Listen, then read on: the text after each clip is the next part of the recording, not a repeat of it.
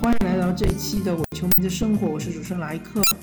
我们这一档节目将跟大家聊一聊有关足球、篮球以及生活本身的一些有趣的话题。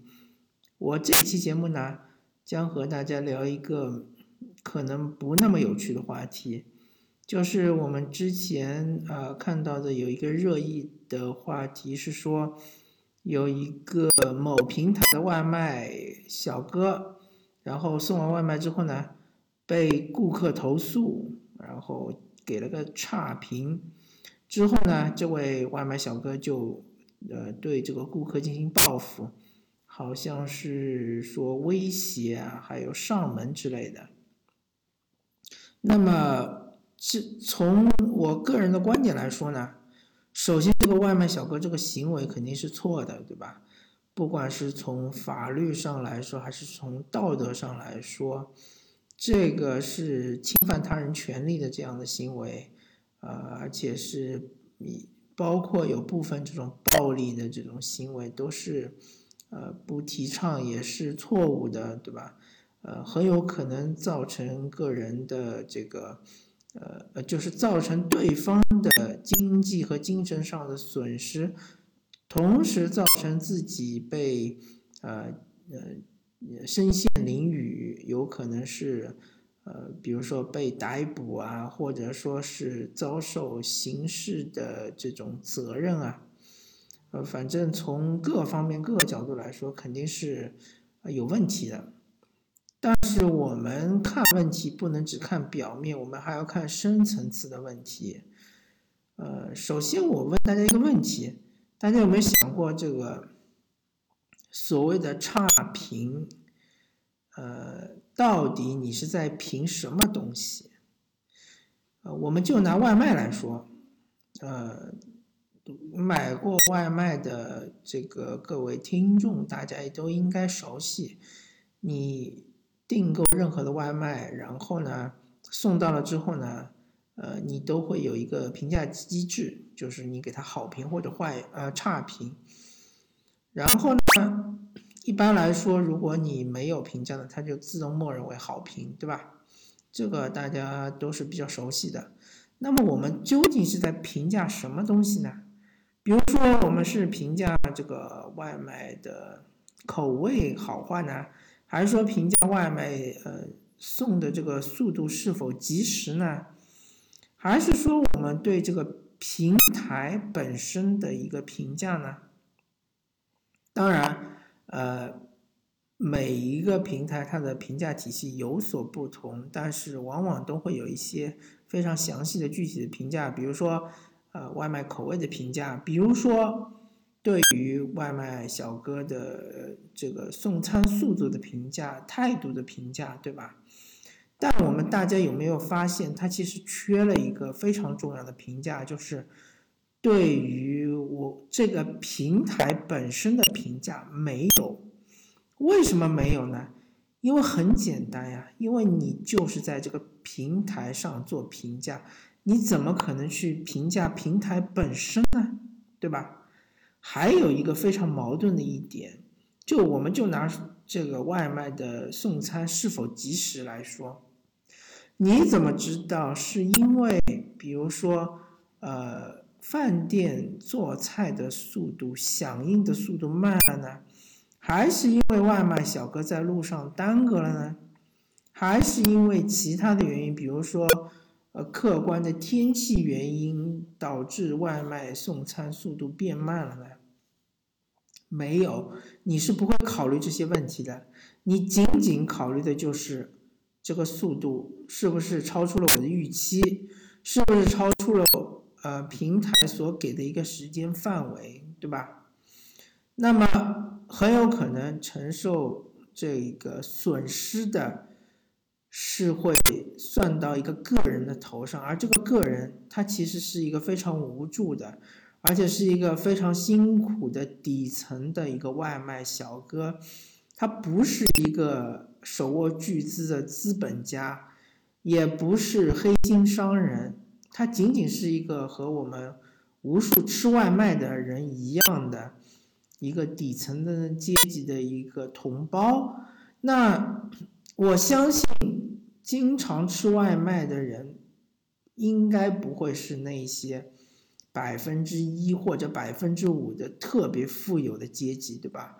这个呃逻辑，我想大家应该是能够认可的。如果没有办法认可这个逻辑，那么我们之后的论证其实都是毫无意义的，对吧？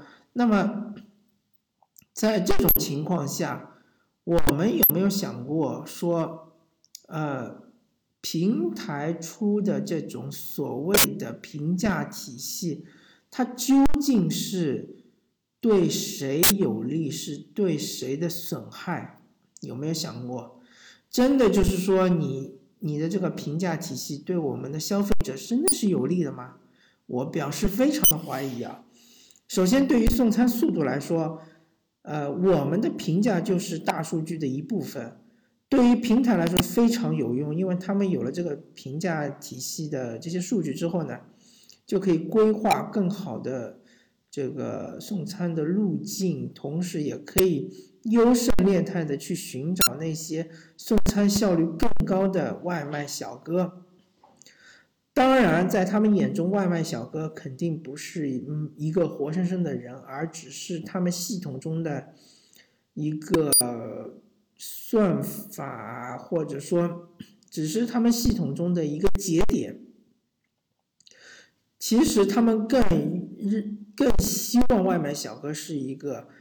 冷冰冰的、没有感情的这样一个机器，对吧？只是一个送外卖的机器，能够很好的执行他们布置的任务，这是最佳的，对吧？所以，我们的这些评价其实并没有给外卖小哥提供任何的，呃，就是提供任何的利以，提供任何的额外的收入，这是肯定的，对吧？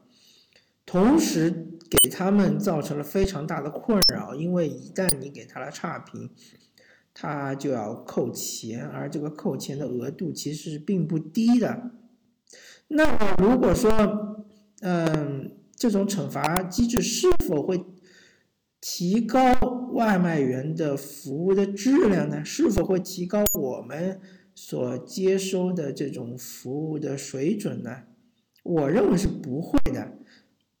因为，嗯，你比如说，你希望，呃，你你使用的外卖平台能够在服务质量上有所提高，对吧？所以你常常时不时的就给他们一些差评，你觉得他这个送餐速度不够，对吧？那最后导致结果是什么呢？结果就是这一些被你差评的外卖小哥，他们会。导致扣钱、扣工资、扣奖金，同时他们就会把你的这样一个地址作为一个黑名单，记在他们的脑中或者记在某一个地方，然后你的这个单子大家就会避之而不接，对吧？同时，呃，就算有人接了，啊，他也会怎么说呢？他也会心中。有一些怨气，就算他没有被你苹果差评，他也会有有一些怨气。当然，他也不会希望说超时，对吧？因为超时的话肯定要扣钱。他可能会尽他最大的努力来呃在时间范围之内给你送到，但是这个不见得就是一种服务的提高，我觉得不会。同时，因为你不停的给一些差评。导致平台认为就是他们的外卖外卖员送餐的效率不够高，他们会给他们制定更优化的路径，对吧？给他们制定更优化的这个送餐的这样一个流程，更加会忽视他们的安全的隐患，呃，然后会导致什么呢？会导致更多的事故，更多的。悲剧的出现，那么这些悲剧的出现，最终平台会会负责任吗？我觉得是不会的啊。平台会把这些责任都推卸掉，说我们和外卖员之间签订的是代理合同，他们不是我们的员工，对吧？我在这里不想说，呃指责消费者说你呃好像是这个给了外卖员的这种差评，导致外卖员可能会出现焦虑，或者说出现呃各种悲剧，不是这个意思。我是在说平台，你究竟应该要担起什么样的责任？而我们的消费者应该对平台做出怎么样的评价？OK，现在市面上不存在我们对于平台的评价，对吧？比如说，我们就拿这个外卖平台来说，呃，大大多数的情况下，我们能看到的就是两大巨头，但是没有任何的评价体系或者第三方的有公信力的评价体系，让我们来对。呃，外卖平台做评价没问题。我在这里呼吁我们消费者应该用脚投票。在你看到了那么多社会上发生的悲剧，对吧？发生的这一些和外卖有关的问题之后，你有没有想过，平台真的是说无罪的吗？平台真的是没有任何责任的吗？如果平台有责任，他们又不愿意，嗯，承担起这样的责任，那么我们消费者就应该拿起自己的武器，就应该用脚投票，就应该抛弃这些平台。无非我们可能是要吃力一点，我们可能是要辛苦一点，我们可能是要用更原始的方法去叫外卖，对吧？比如说你喜欢周边的某一家饭店的餐。你可以打电话打到他们那里去，直接叫外卖。我相信有一些呃饭店是愿意送的，因为这样的话他们是跳过了一个中间的环节，他们就不会被扣除一定的这个平台费用，对吧？他们当然他们不一定有这个人力来帮你送，那么我们可能就辛苦一下自己，我们自己去取一下，对吧？甚至于我们就到店里去吃。当然，嗯，这个可能是很多人认为这是一种，呃，怎么说呢？是一种倒退，对吧？对于科技的倒退，我不这么想。我觉得科技和道德其实都是，呃，要相互之间要有一个协调的。如果你的科技发展到，呃，妨碍了我们的公序良俗，妨碍了我们的道德，甚至于侵占了我们的社会资源。那么，我觉得科技不存在是中立，不存在无罪的。我们，我呼吁这边呼吁我们的消费者去要想清楚，究竟这个服务出现的问题是外卖员的问题，还是你平台的问题？另外，我要说，比如说，除了送餐速度之外，我们对于这个餐饮的这个质量也有评价，对吧？那么你们有没有想过，这个餐饮质量有时候是和平台也非常有关的，因为平台它有一套非常精确的计算方法，要求饭店餐饮业主在一定的时间内给我把这个菜或者这个饭给我炒出来，给我做出来，给我完成。那么在这种催促之下，很难保证。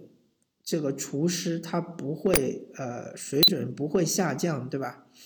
这个其实是人之常情，因为人他不是机器，他没有办法保证在非常就是流水线的这样一个工业化的这样一个呃是流程中，把菜做的和原来的这种呃这种就是比较宽松的环境下做出来的菜味道完全一样，对吧？那么肯定会导致你这个菜的味道啊，肯定会是出现了出入或者说下降的问题。所以说我这边呃想跟大家聊的这个问题就是，我们究竟应该对平台做出评价，还是应该对外卖的呃这个就是餐饮外外卖？的这个呃，做餐的饭店或者说送餐的外卖小哥做出评价，这是一个非常深层次的问题。而且平台虽然说很多平台说我们不赚钱，对吧？我们是亏损的，但是你有没有想过，平台里面的这些管理者、这些股东、这些老板，他们真的是不赚钱的吗？对吧？这一点，请大家想清楚了。同时，我要扩展到整个我们的互联网生态，所有的平台。他们都缺乏一个监管机制，或者说一个评分机制。你有没有想过，你的电子商务平台上购买任何的产品，你对于上面的打分，是不是只是对于什么物流打分啊，或者说是店家打分啊，对吧？只是对于电子商务平台上某一个商家的打分，你有没有对平台进行打分呢？没有，好吧。那么这就是一个垄断出现的一个问题，就是说我们整个呃这个行业里面就那么几个巨头，甚至只有一个巨头，我们没有消费者没有选择的权利，我们没有办法用脚投票，没有办法督促平台更好的提升自己的服务，更好的意识到自己的社会责任，更好的负担起他应该负担的。对于社会的这种贡献啊、责任啊，没有，他们只会无限的压榨那一些中小的那一些呃商户，或者说去压榨那一些底层的快递员、外卖员，对吧？大家都是混口饭吃，但是就是不停的被平台所压榨，压榨了之后，然后出现剩余价值。被谁拿去了呢？当然就是被平台拿去了，对吧？所以请大家，呃，仔细的想一想这个问题啊。这个问题其实不是今天才出现的，已经出现很长很长时间了，只是最近被曝光的比较多。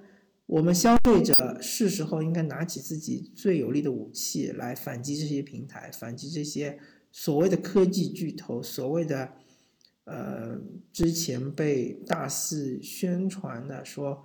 我们应该是支持他们的，是我们所谓的社会前进的原动力，是吧？好吧，感谢大家收听这期的伪球迷的生活，我是主持人莱克，我们下期再见，拜拜。